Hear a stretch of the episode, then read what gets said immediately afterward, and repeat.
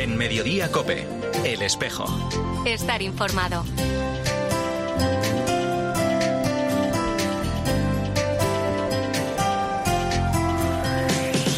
La una y 33 minutos, ¿qué tal? Bienvenidos al tiempo del espejo en Mediodía Copé. En este 13 de enero, a esta hora, como cada viernes, te cuento ya la actualidad de la Iglesia de Madrid. El saludo de Mario Alcudia. Estamos impresionados y agradecidos porque nos sentimos como si no hubiéramos inventado nada, solo hemos descubierto, como diría Tolkien, lo que ya estaba ahí. Había un camino y este camino pues poquito a poco se ha ido convirtiendo en una especie de, camino, se podría decir incluso de, sanación interior y al mismo tiempo una aventura educativa. Es Pablo Martínez de Anguita, director de la Fundación Laudato Si y responsable del Camino del Anillo, que nos recuerda que durante 2022, en el tercer año desde su puesta en marcha, la iniciativa ha sido todo un éxito. Se trata de una inmersión total en el mundo de Tolkien. Todos esos particulares hobbits han recorrido alguna o todas las ocho etapas que componen estos 122 kilómetros del camino, todos ellos atraídos por el sorprendente parecido que la Sierra Madrileña guarda con los escenarios de Nueva Zelanda, donde fueron rodadas muchas de las escenas de la película del Señor de los Anillos.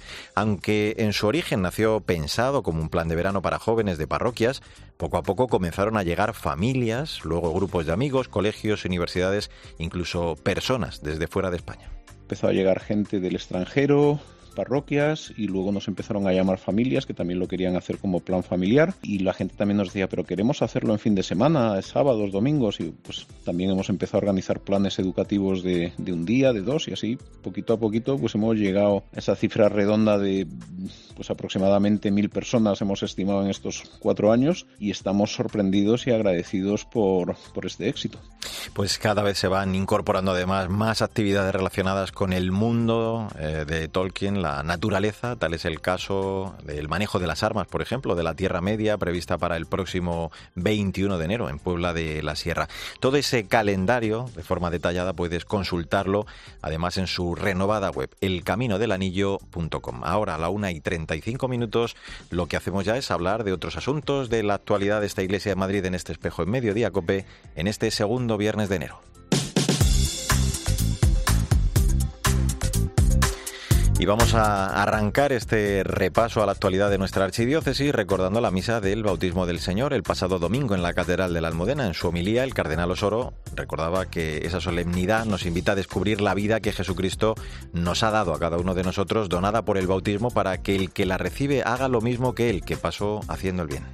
Este momento marca también nuestra vida y nuestra historia. Nos hacemos conscientes de la misión que tenemos como miembros vivos de la Iglesia y le decimos al Señor, gracias Señor, no somos mejores que otros hombres y mujeres de este mundo, pero nos has llamado a la pertenencia eclesial, a ser miembros de la Iglesia y con capacidad, porque tú nos las das, para anunciar con nuestra vida la buena nueva de la salvación. Vamos con más asuntos. Continúa la programación del séptimo curso anual de catequistas organizado por la Delegación Episcopal de Catequesis que se imparte en el Salón de Actos de la Parroquia San Juan de la Cruz los jueves por la tarde con el lema Creer a Jesús, creer en Jesús. Ayer comenzaba la segunda parte de este ciclo con la ponencia Creer en Jesús, vivir la fe desde una espiritualidad de comunión y misión que impartía el director espiritual del Seminario de Madrid, Guillermo Cruz la forma de vivir del creyente, la forma de vivir del cristiano, es una forma de vivir que siempre va caminando más a fondo, va yendo más adelante. Lo que se habla muchas veces de esta experiencia de la formación continua. Pues sí, efectivamente, todos necesitamos ir ahondando en nuestra experiencia de Dios. Y por otro lado, para poder dar este paso, nos damos cuenta como en la catequesis ya entonces no solamente son conceptos, sino que necesitamos también de los místicos, de los maestros ¿eh? en la relación con Dios, que son los que nos van a enseñar a, a vivir. Las calles del centro de Madrid acogerán mañana la primera procesión de la Divina Pastora, patrona de Barquisimeto, en Venezuela, con el lema María, signo de reencuentro. La imagen de la Virgen va a salir a las 4 de la tarde desde la parroquia de Santa Bárbara, en un cortejo procesional en el que irá acompañada por el obispo auxiliar de Madrid, Monseñor Juan Antonio Martínez Camino, y el obispo emérito de Carora, en Venezuela, Monseñor Luis Tineo, además de cientos de venezolanos residentes aquí en la capital. El desfile concluirá a las 6 de la tarde en la parroquia San Juan de la Cruz, donde se va a celebrar una misa solemne en su honor. Eduardo José Angulo es el vicario de la parroquia de Santa Elena. Para nosotros los barquisimetanos venezolanos es un honor poder celebrar la Divina Pastora aquí en, en España Primero porque nos traía nuestras raíces. Recordemos que la Divina Pastora parte de Sevilla por los padres capuchinos y es una devoción que año a años eh, se va transmitiendo, la llevamos muy en el corazón, en el alma. Es un sentimiento de fe mariano que nos conecta estando fuera del país a nuestros seres queridos, familiares, amigos, a una iglesia que peregrina ahora aquí en España y la Divina Pastora viene a ser ese reencuentro pues, de, de fe, de testimonio. Te cuento también que la iglesia de San Antón inaugura mañana los actos religiosos en honor a su titular y patrono de los animales, San Antonio Abad, con motivo de su festividad litúrgica el próximo martes, elaborados en colaboración con el Ayuntamiento de Madrid desde el sábado y hasta el día de la fiesta, de 10 de la mañana a 8 de la tarde, se van a vender los panecillos del santo. Ya el día de la fiesta además se va a bendecir a los animales en todas las misas, la misa mayor a mediodía, la solemne a las 8 de la tarde, además, claro, de las 5 eh, de la tarde que tendrán lugar las vueltas de San Antón. Un apunte más, en el marco del año Santo Jubilar de San Isidro, en Madrid, la Real Congregación va a realizar mañana a las 6 de la tarde la proyección de la película San Isidro Labrador de 1964 en su versión remasterizada. Y a partir del lunes y hasta el día 29 se va a celebrar la decimotercera exposición sobre San Isidro Labrador, temporal itinerante, en el Centro Cultural Núñez de Balboa número 40. Bueno, pues así hemos llegado a la 1 y 39 minutos. Enseguida vamos a hablar de Saints aplicación, una aplicación gratuita para ayudarnos a rezar desarrollada por algunos jóvenes madrileños. Te voy a contar ya mismo todos los detalles en este espejo de Madrid en Mediodía Cope. En Mediodía Cope, el espejo. Estar informado.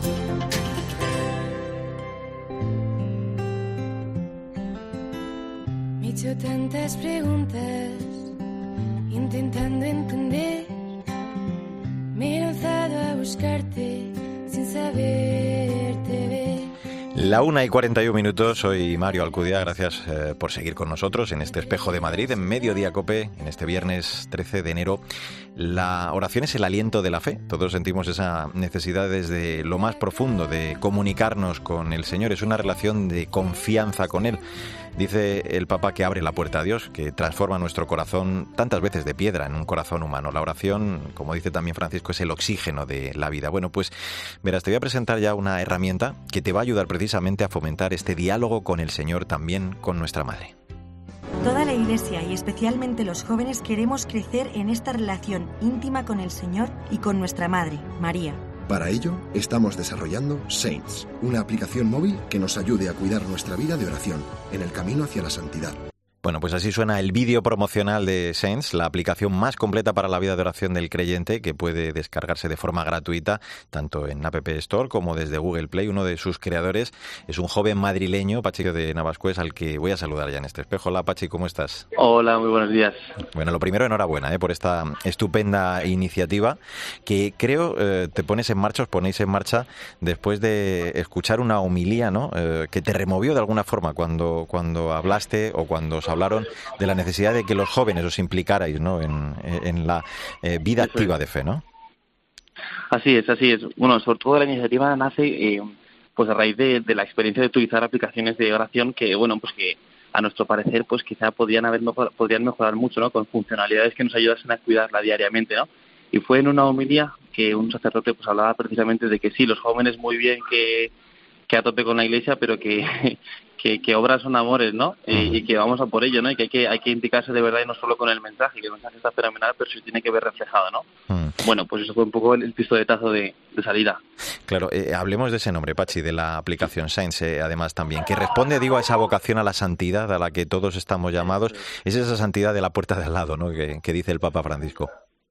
Eso es, eso es precisamente porque todos tenemos la, la llamada a la santidad, ¿no? Que es nuestra vocación principal, la vocación al amor, ¿no? A vivir el amor, pues, pues es reflejo del amor de Dios, ¿no? Bueno, pues precisamente por eso, eh, de eso va la película de Vivir aquí, ¿no? Ah. Y entonces, si tenemos la vocación de ser santos, pues como nos queremos muy modernos, lo llamamos saints, que suena mejor en inglés, y también es una manera, bueno, pues, pues, pues de, darle un toque fresco a una herramienta preciosa y maravillosa que nos puede ayudar a cuidar lo más importante que tenemos en nuestra vida, que es nuestra relación íntima con el Señor y con, y con la Virgen. Claro. Oye, es una, una herramienta, una aplicación innovadora, entre otras cosas, eh, que da la posibilidad al usuario de, configurar los contenidos, ¿no? En función de sus necesidades, eh, las oraciones que más se ajustan a nuestra espiritualidad. Y creo además que incluso se puede emplear eh, offline, ¿no? ¿Cómo es esto? Efectivamente, bueno, la herramienta eh, como tal tiene muchas partes, tiene muchas dimensiones que ayudan a las distintas, eh, eh, pues también dimensiones, ¿no? Que, que tenemos en nuestra vida de oración, ¿no? Pues el acudir a los textos, por supuesto, la liturgia de las horas, el evangelio, las lecturas, el rosario, la coronilla, el santo del día, pero también tiene otro área que es el área de las notes, de las, de las anotaciones, donde también tenemos nuestros propios cuadernos de oración por día, por tema, nuestras intenciones, un devocionario también muy extenso, donde podemos encontrar nuestras oraciones favoritas, guardarlas, ponerlas en, nuestro diario. Y todo ello para configurar de una manera personalizada y, conforme a mi relación con el Señor, pues, pues aquello que necesito para cuidar y perseverar esa, esa, esa plantita que ha de crecer todos los días, pues relacionándonos y hablando con, con el Señor mismo y con la Virgen, ¿no? Qué bueno. Oye, hablabas de, de, nuestras intenciones de oración. Creo que incluso la habéis integrado con una aplicación que, que usa más de un millón de personas, ¿no? Así es, efectivamente, efectivamente. Eh, estamos precisamente a punto, cuando lancemos la aplicación, de actualizar EPREX, que es una aplicación que a día de hoy ya existe em, y que tiene la virtud de que tiene de que ofrece la liturgia de las horas, el, evangelio y las lecturas de cada día y además todo ello completamente offline, como la nuestra, que ofrecerá absolutamente todo de manera offline. Y a día de hoy cuenta esta aplicación, ya te digo, con con cerca de un millón de usuarios. Mm, estupendo. Eh, os habéis eh, complementado además estupendamente los siete que creo que hasta ahora formáis el proyecto, eh, todos bastante jóvenes, algunos como en tu caso comunicadores audiovisuales, pero también otros colegas, claro, del mundo de la informática. Esto ha sido imprescindible, ¿no? Para, para el desarrollo de la, de la iniciativa.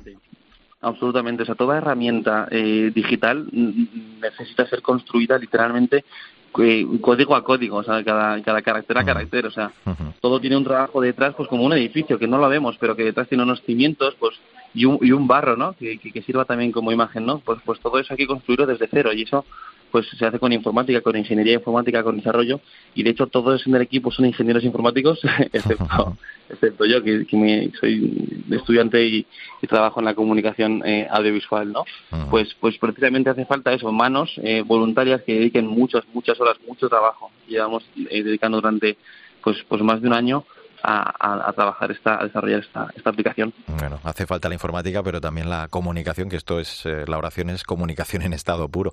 Decir que esto lo hacéis por amor a Dios, tomando parte de, vuestro tiempo libre y también del que no lo es, ¿no? Porque esto imagino que os absorbe muchísimo, claro, muchísimo tiempo. Sí, sí, sí, sí, esto, esto implica horas y deshoras.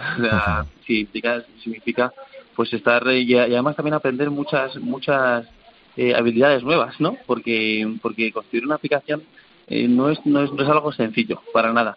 Eh, pero incluso para el que tiene experiencia ya haciéndolo, ¿no? Tienes uno tiene que estar aprendiendo constantemente, renovándose y pidiendo la gracia también de, de, que esto sea un proyecto del Señor y no sea una mera iniciativa humana, pues por solo voluntarismo, ¿no? Sino que verdaderamente sea una herramienta que el Señor utilice para que tantos hermanos puedan acercarse más a, él y a, nuestra Madre María, claro que sí. Mm. Te hago una más. Eh, esto no será barato, aunque pueda descargarse de manera gratuita. Creo que además habéis sido acogidos por la Fundación Educato Imprimis, pero digo que, que sigue siendo necesaria esa ayuda para, para poder seguir adelante, ¿no? Así es, mm. así es, efectivamente. O sea, esto es de todo menos, o sea, no, no es nada gratis, no es nada gratis.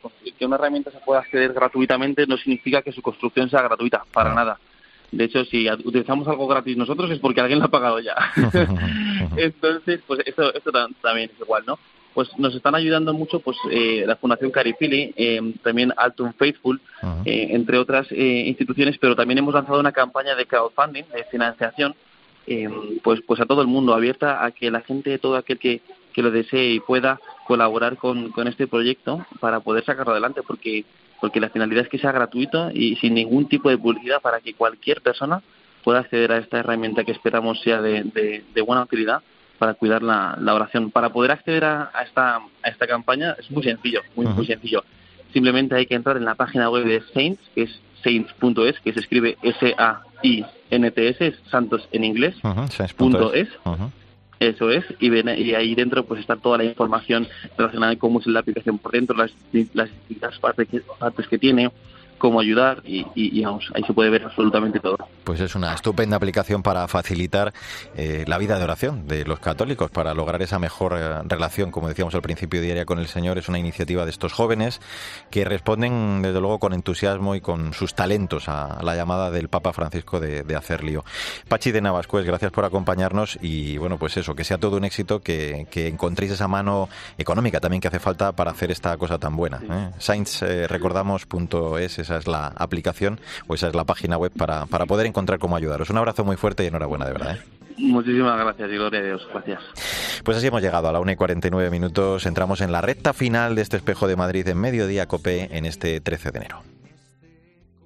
Para nosotros como protestantes en el mundo evangélico, luterano, la Semana de Oración por Unidad de los Cristianos es una luz, una bendición. Pensamos que el camino que se ha recorrido estos últimos 20 años en eh, esta intencionalidad de hacer vivo el mandato del Señor de que todos sean uno, se ha ido afianzando ricamente.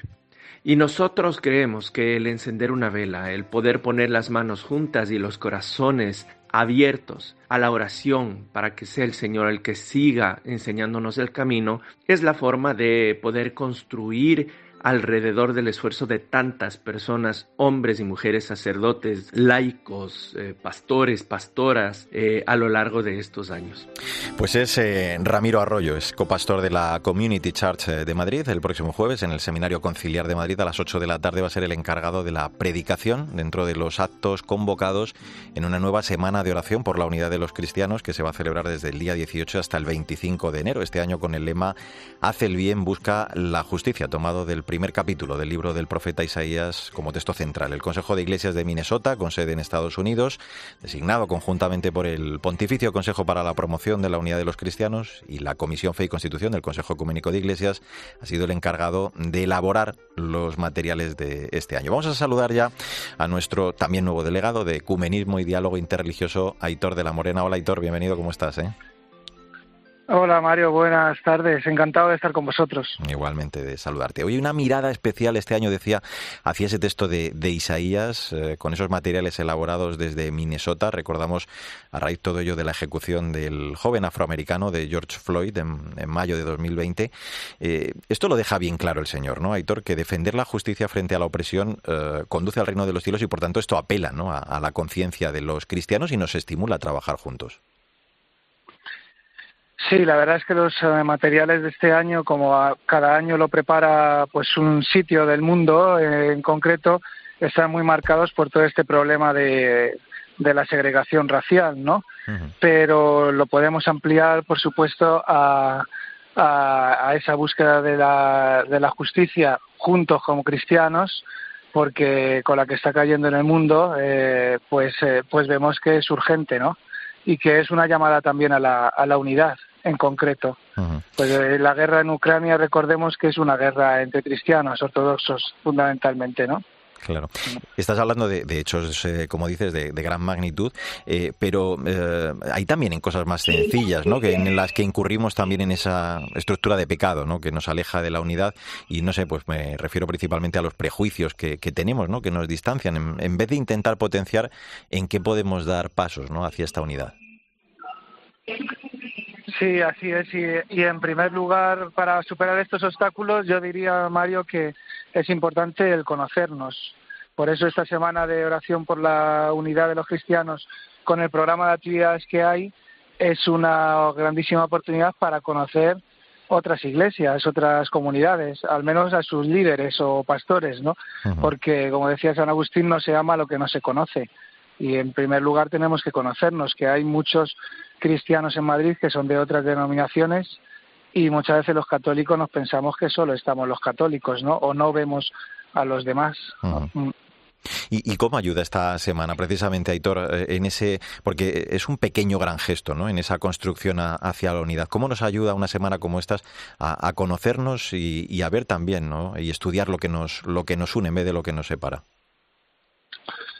Sí, tú hablabas antes de los prejuicios, ¿no? Yo creo que si alguien de los oyentes siente de participar en alguna de las cosas, que hay también cosas muy atractivas como una vigilia de jóvenes o como eh, un encuentro de coros de diversas iglesias, ¿no? Pues eh, tiene, tiene que tratar de ir ahí quitándose los prejuicios, porque si vas a escuchar la prédica de un ortodoxo, de un pastor luterano, y, estás cargado de prejuicios, te va a rechinar, te van a rechinar muchas cosas, ¿no? Yo creo que hay que abrir la mente a descubrir un poco la riqueza de la, de la tradición de, del otro, tratar de tener una mirada desde lo que nos une más que desde lo que nos separa y de descubrir la riqueza de otras tradiciones que tienen muchas riquezas eh, cada, cada una, ¿no? Eh, esto, esto, me, esto diría. Voy a hacer, o bueno, pedirte un pequeño adelanto eh, de por dónde, ya, sé que además te estrenas en esta semana como delegado, eh, en lo que quieras o, tengas al menos idea de, reflexionar el lunes. Tú hablabas de esos actos, en tu caso en la Catedral de San Andrés y San Demetrio, ¿no? de la Iglesia Ortodoxa de Constantinopla, cuando tú hagas tu predicación. ¿En qué te gustaría especialmente o en qué vas a incidir especialmente, Aitor?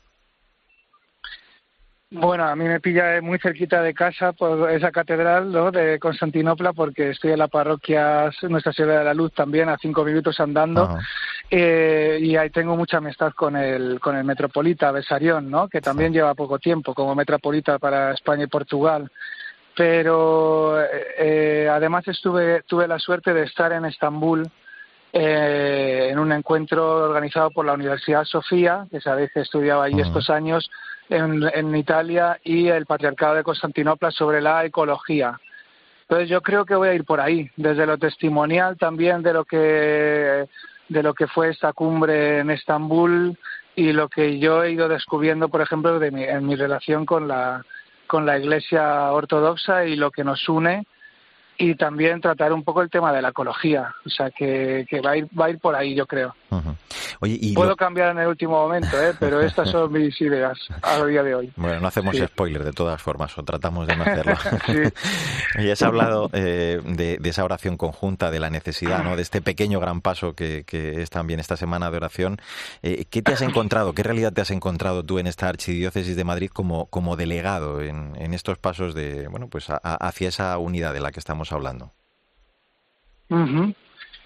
Bueno, me he encontrado gente que, que vive y que, y que trabaja por el ecumenismo desde hace muchos años, que es una gracia de Dios, tanto en nuestra Iglesia Católica, en nuestra diócesis, como, como en otras iglesias y sobre todo pues el centro ecuménico fundado por don Julián García Hernando con las misioneras de la unidad que han sido pioneras no no solo en Madrid sino en toda en toda España. Entonces, gente muy comprometida y que sabe mucho más que yo.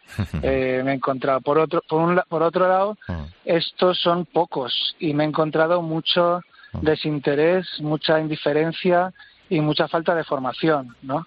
eh, entonces yo creo que también una parte de mi trabajo, lo siento así, es sensibilizar, sensibilizar a la propia diócesis, a nuestros, a nuestros condiocesanos sobre que no es opcional esto.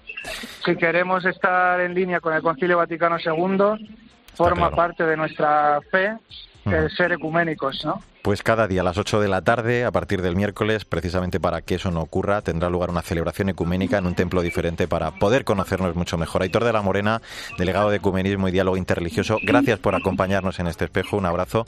Y nosotros ahora seguimos en Mediodía Cope con Pilar García Muñiz, que nos cuenta más historias y toda la información de este viernes, de este 13 de enero, en nombre de todo el equipo.